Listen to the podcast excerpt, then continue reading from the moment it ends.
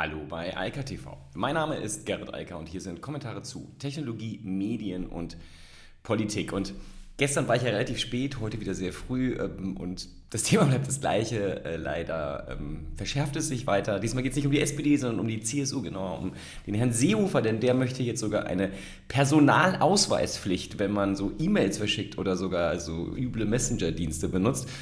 Ähm, ja, ich muss noch ein bisschen drüber nachdenken, was ich dazu gleich sage. Ähm, ansonsten geht es ums Werbetracking. Ich glaube, da besteht ein ganz großes Missverständnis, äh, zumindest zum Beispiel bei der Tagesschau, über das, was Google da gerade macht. Ja, und dann gibt es interessante Zahlen zum Traffic während des Pandemiejahres 2020 und ein paar spannende Veränderungen bei Netflix. Ja, zu Herrn Seehofer. Ähm, das, was er will und was gestern in der Gänze bekannt geworden ist, ähm, ist etwas, was das Bundesinnenministerium schon vorher wollte. Und zwar eine Personalausweispflicht für E-Mail- und Messenger-Dienste. Ich möchte mal versuchen, das, äh, so eine analoge äh, Welt zu übertragen und äh, zu erklären, was das bedeuten würde, wenn ähm, das mit dem Internet nichts zu tun hätte. Also heute ist es ja so, also eigentlich total irre, dass das geht. Man kann so eine Postkarte schicken oder auch so einen Brief, in dem man da irgendwas draufschreibt oder drucken lässt und das dann in einen Briefumschlag tut oder nicht und das dann in so einen Briefkasten einwirft. Und was total verrückt ist, man braucht nicht mal einen Absender draufschicken, äh, schreiben. Irre, oder? Es reicht, wenn der Empfänger draufsteht. Dann geht die Post tatsächlich her, sammelt diese ganzen Briefe ein und bringt sie dann dem Empfänger. Ist das nicht verrückt? Also, wenn es nach Horst Seehofer geht, ist das absolut eine Katastrophe. Denn im Internet möchte er jetzt gerne Folgendes, dass wenn jemand so eine E-Mail, so ein E-Mail-Account irgendwo hat, dass er sich erstmal in einem Identverfahren mit seinem Personalausweis ausweist, damit danach nachvollziehbar ist, wer diese E-Mails verschickt. Ich würde gerne die Diskussion hören, die draußen stattfinden würde, wenn man die Briefkästen von den Wänden schrauben würde und sagen würde, du musst jetzt deine Briefe immer zum Amt bringen, also wir können das ja wieder so zu einer staatlichen Behörde machen, die Post, also du musst zur Post gehen und dann musst du deinen Personalausweis vorlegen und dann darfst du den Brief abschicken. Ich würde wirklich gerne die Diskussion hören, die dann losginge. Ähm, hier interessiert es wahrscheinlich wieder niemand, denn es geht ja nur um diese komischen E-Mails oder so Messaging-Dienste. Ähm, das benutzt ja keiner. Ähm, ja, so. Und was wirklich bitter daran ist, ist, ähm, ich glaube, dass den Menschen, die sich diese Sachen ausdenken, einfach nicht klar ist, was das bedeutet.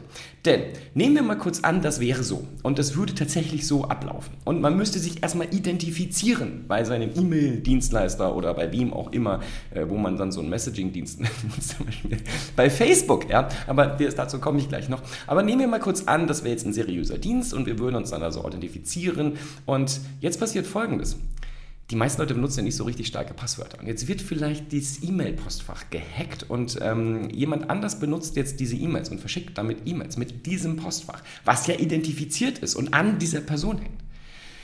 Also ein Identitätsdiebstahl ist gar nicht mehr einfacher vorstellbar. Das muss man sich wirklich mal überlegen. Man könnte dann auch gegenüber Behörden und wem auch immer plötzlich als diese Person agieren, weil ja einmalig festgestellt wurde in dem Identverfahren, dass das die Person ist. Man stellt sich das mal vor. Also, das ist schon wirklich ganz besonders faszinierend, was der Seehofer sich da gerade ausdenkt. Und wenn wir jetzt über die Dienstleister äh, nachdenken, also WhatsApp, Facebook Messenger, also die größten Messaging-Dienste, die gehören Facebook. So, und jetzt will Herr Seehofer also, dass wir alle uns bei Facebook auch noch mit dem Personalausweis identifizieren. Ich meine, der Mark Zuckerberg, der findet die Idee bestimmt mega gut, denn der möchte genau das Gleiche. Der möchte ja auch, der ist ja sehr für so eine Klarnamenpflicht. Ähm, alle anderen nicht. Und ähm, das äh, ist schon interessant, dass sich der Herr Seehofer jetzt äh, hinter Facebook gestellt, wobei wir hatten da ja so ein paar interessante Nachrichten zu den Verknüpfungen ähm, mit der CSU bei Facebook. Aber egal, ähm, das ist grundsätzlich eine Katastrophe und eine völlig irre Annahme. Das übertrifft sogar das, worüber ich gestern Abend gesprochen habe bezüglich der SPD mit ihrem lustigen Wahlprogramm. Ähm, das hier ist sozusagen die absolute Vollkatastrophe, wenn wir das machen, denn das öffnet Missbrauch Tür und Tor und es sorgt vor allem für eine Totalüberwachung der Bürger. Also anlasslose Vorratsdatenspeicherung und permanente Massenüberwachung. Das muss man sich wirklich mal überlegen.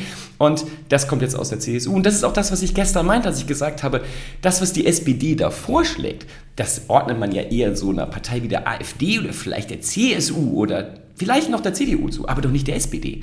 So, und was dann auch interessant war, die Reaktion auf diese, diesen Vorstoß hier vom, vom BMI. Denn da sprang sofort äh, der netzpolitische Sprecher der CDU hervor und sagte, nee, nee, nee, nee, nee, das wollen wir nicht. Das ist ja gerade innerhalb der Regierung abgelehnt worden, was der Bundesinnenminister Seehofer hier will. Und damit ist jetzt auch die, die Situation relativ klar. Wir haben also zwei Parteien, die SPD und die CSU, die dafür sind, dass Identifizierung von Menschen im Internet, wenn sie kommunizieren, jederzeit anlasslos möglich sein soll. Das ist absolut unverständlich, aber gut, wir haben immerhin noch die CDU, die das offensichtlich nicht will und das jetzt auch offensichtlich verhindert hat. Denn diese Idee, dieser Gesetzentwurf in diesem Fall, nicht nur so ein Parteiprogramm, der lag ja vor. Und äh, zum Glück ist der offensichtlich schon in der Regierungskoalition, also dann offensichtlich an der CDU gescheitert, die da ja zum Glück die meisten Stimmen hat im Moment. Aber gut, die CDU ist jetzt auch nicht der Hort der Sicherheit, wenn es um ähm, Fragen der Freiheitsrechte im Internet geht. Nichtsdestotrotz, die Konstellation ist schon interessant, sich hier anzuschauen und ähm, ganz interessant für die nächste Wahl auch zu wissen, wer da welche Position einnimmt. Denn ganz offensichtlich ähm, ist die CSU da ganz weit außen. Ähm, die SPD, ich weiß nicht, ob sie die CSU vielleicht rechts überholen will oder was da das Ziel ist, aber die steht auch in dieser Meinung, möchte gerne auch den Bürger überwachen, ihn möglichst einschränken in seinen Kommunikationsfreiheiten. Und die CDU hat das jetzt offensichtlich nochmal abgeblockt oder wie auch immer innerhalb der CDU.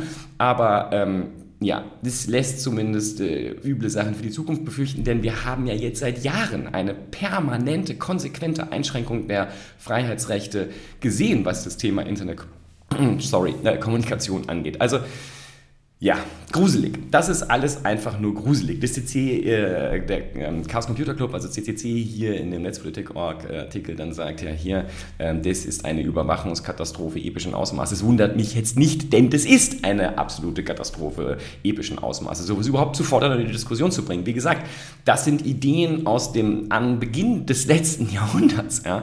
Und es äh, ist schlimm genug, dass wir sowas überhaupt diskutieren müssen und dass sowas überhaupt vorgetragen wird. Aber wie gesagt, wir sehen das ja seit Jahren Jahren immer und immer und immer wieder wird versucht, in die Kommunikation der Bürger einzugreifen, also vor allem reinzuschauen und im Bestfall auch noch identifizieren zu können, wer da was spricht. Also Anonymisierungsmöglichkeiten, Pseudonymisierungsmöglichkeiten, die übrigens gesetzlich vorgeschrieben sind, auszuheben. Denn das TKG, um das geht es hier, das soll nämlich novelliert werden oder sollte novelliert werden, um äh, den richtigen äh, ja, Terminus dazu zu benutzen.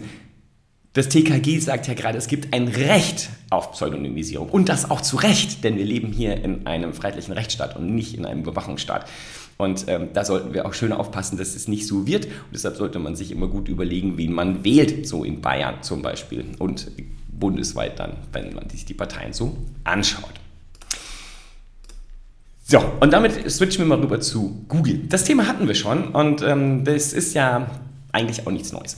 Google hat jetzt nochmal gesagt, ja, wir wollen niemanden mehr so richtig tracken. Wir verzichten auf Cookies und Google arbeitet ja auch schon seit langem, habe ich auch schon ein paar Mal drüber geredet, daran auch in den nächsten Chrome-Versionen das Tracing und Tracking per Third-Party-Cookies, also Cookies, die nicht von der jeweiligen Website direkt, also unter der Domain ausgeteilt werden, sondern von dritten Domains stammen, die sollen halt eingeschränkt werden, auch direkt durch den Browser. Apple in Safari macht das schon lange, ähm, Firefox ist jetzt auch nachgezogen, das heißt, da ist man relativ safe, bei Google kommt es noch und Google sagt, sie wollen ein Privacy-First Web. Ähm, ja, das ist irgendwie ganz süß bei Google, denn deren Geschäftsmodell besteht ja genau darin, äh, maximal zu personalisieren. Und jetzt natürlich die Frage, will Google auf 90% des Umsatzes, also 90% seiner, seines Gewinns verzichten? Natürlich nicht. Google weiß natürlich ganz genau, dass sie ohne Profiling und ohne entsprechendes Tracking der User keine sinnvolle Werbung draußen verteilen können. Es ist irgendwie so anstrengend, wieder kontextuelle Werbung zu machen, so wie in den 90er und Anfang der 2000er. Sie wollen natürlich personalisierte Werbung raushauen. Und deshalb haben sie ja gesagt, wir machen das demnächst anders. Wir stecken jeden User in ganz viele Kohorten, so dass er nicht mehr persönlich personalisiert wird, aber in ganz vielen Kohorten. Das klingt ganz nice, aber mein Gefühl sagt mir, wenn ich jetzt als Nutzer in 100 oder hunderten Kohorten stecke, dann ist es zumindest für Google immer noch sehr einfach, äh, mein Gesamtprofil wiederherzustellen daraus. Ähm, was sie damit versuchen wollen, ist, dass zumindest Werbetreibende darauf äh, sich nicht mehr so gut stützen können. Aber unter dem Strich läuft es halt aufs Gleiche raus. Wenn ich in nicht einer persönlichen Schnittmenge bin, sondern in hunderten Schnittmengen, die mich in das Interesse des Werbetreibenden und meine Interessen einordnet, dann ist alles so wie früher. Und natürlich geht es ohne Cookies. Also ich meine, technisch müssen wir uns ja nichts vormachen. Also Fingerprinting etc., alles möglich. Und in der Google-Welt, wo ich eh eingeloggt bin, zumindest die meisten Menschen eingeloggt sind, ähm, ich hier übrigens, hier in diesem Browser übrigens auch, ähm, dann ist das halt so, das ist nämlich Chrome. Und ja, also brauchen wir auch nicht zu uns vormachen. Natürlich will Cookie, äh, will, Cookie, will Google, Google das weitermachen. Nicht mehr mit Cookies, das ist klar. Cookies sind halt so verbrannt. Ähm, eigentlich eine total einfache und schöne Technologie, aber die Politik hat sie einfach so äh, ins äh, Elend gezogen, dass man mit Cookies keine, keinen Start mehr machen kann. Und natürlich, wenn sie andere Technologien benutzen, natürlich nutzen sie über ein Login die Möglichkeit, die Nutzer zu personalisieren und dann zu tracken und natürlich zu profilen und dann entsprechende Werbung auszustrahlen. Und das wird auch morgen stattfinden und ähm, das wird nicht aufhören. Das hat die Tagesschau nicht so ganz äh, verstanden. Schreibt dann Google stoppt personalisierte Werbung. Nein, nein, nein. Äh, Google wird gar nicht stoppen. Was sie da sagen, ist, dass sie auf individueller Ebene nicht mehr tracen wollen und tracken wollen, was sie heute tun. Das werden sie nur in dem eingeloggten Zustand natürlich weiterhin machen. Aber sie werden halt sozusagen nicht mehr eine Akte über jeden Menschen führen, sondern halt hunderte Akten über jeden Menschen, äh, wo sie dann in hunderten Kohorten drin stecken, damit ich dann als Werbetreibender mir die aussuchen kann, wo ich gerne die Werbung reinstrahlen möchte, um die richtigen Leute zu erreichen. Also unter dem Strich ändert sich für die Werbeindustrie und für Google gar nichts. Google will natürlich morgen genauso viel Profit mit Werbung und personalisierter Werbung machen wie heute. Das wird nicht gestoppt. Wer das glaubt, hat nicht verstanden, was Google da sagt. Google ist übrigens sehr präzise in äh, dem, was sie sagen, nur das überliest sich halt so leicht. Ähm, denn ähm, Google ist ganz offen, also ist ganz transparent, aber man muss natürlich lesen, was Google geschrieben hat ähm, und nicht nur heute, sondern in den letzten Jahren schon. Also das ist nichts Neues, was Google hier macht. Die Überraschung ist eher unverständlich äh, bei mir, dass die Tagesschau sich darüber so freut und sagt, das wäre jetzt überraschend. Nee, das ist alles alt und äh, das Tracking und die Personalisierung werden natürlich weitergehen. Deshalb, das, was die Tagesschau schreibt, die Werbetreibenden wüssten gar nicht, was sie tun sollten. Das ist Quatsch. Ja, natürlich werden die Werbetreibenden genauso weiter Werbung machen wie bisher und die wird weiterhin personalisiert sein sein und mit der richtigen Kohorte spielen. So, noch viel weiter geht das ganze Thema, aber ähm, auch dann, wenn man Cookies nicht mehr haben möchte, dann keine Third-Party-Cookies. Also jetzt haben wir Apple, Firefox und demnächst auch Google Chrome, die Cookies, Third-Party-Cookies, also von anderen dritten Websites unterbrechen wollen, also sozusagen nicht mehr speichern, nicht mehr da so ein einfaches Tracing zulassen wollen. Naja, das gefällt natürlich der, der Werbeindustrie, also genauer gesagt denen, die die Werbung ausstrahlen, natürlich gar nicht. Und dann überlegen sie, wie können wir das denn lösen, das Problem. Oh, First-Party-Cookies sind aber noch okay. Also macht man was? Genau, man spricht mit dem Anbieter der Website, Medien, ähm, zum Beispiel Axel Springer Verlag, Bertelsmann und so weiter, die über hunderte Websites von verschiedenen Publikationen verfügen und sagt, gebt uns doch bitte einfach mal eine Subdomain. Die nennen wir dann tracking.bild.de oder so. Und dann strahlen wir von dort aus das Cookie aus. Dann ist, gehört es ja zu der eigentlichen Domain, aber über den CNAME, die CNAME-Zuordnung des DNS-Eintrages, leiten wir das schön um auf unsere Domain. Dann können wir als äh, Tracing, also als jemand, der Profiling für Nutzer macht, das weiterhin über alle Websites hinweg auswerten. Das ist ganz einfach.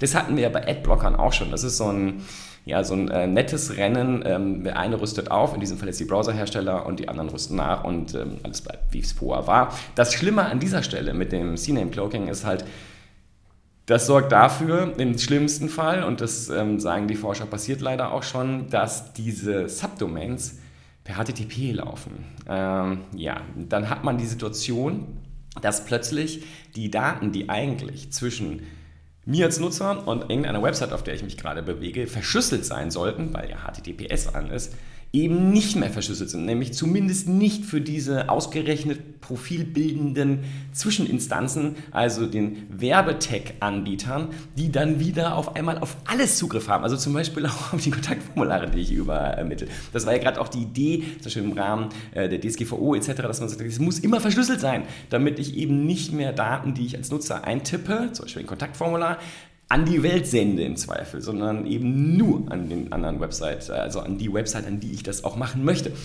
Das wird hierdurch wieder kaputt gemacht. Das sind halt so Probleme im Sicherheitsbereich, die einfach entstehen, wenn man Workaround baut. Und das ist halt meist keine kluge Idee, sieht man hier einmal mehr. Ganz spannende Zahlen liefert Comcast. Und ähm, das ist insofern einfach mal interessant, weil man da sehen kann, was 2020 wirklich bedeutet hat. Und zwar einen Anstieg des Internet-Traffics insgesamt um 32 Prozent. Also, äh, das ist eine ziemliche Nummer, ein Drittel mehr. Ähm, das Internet ist nicht zusammengebrochen, haben wir alle gemerkt, hat alles gut funktioniert.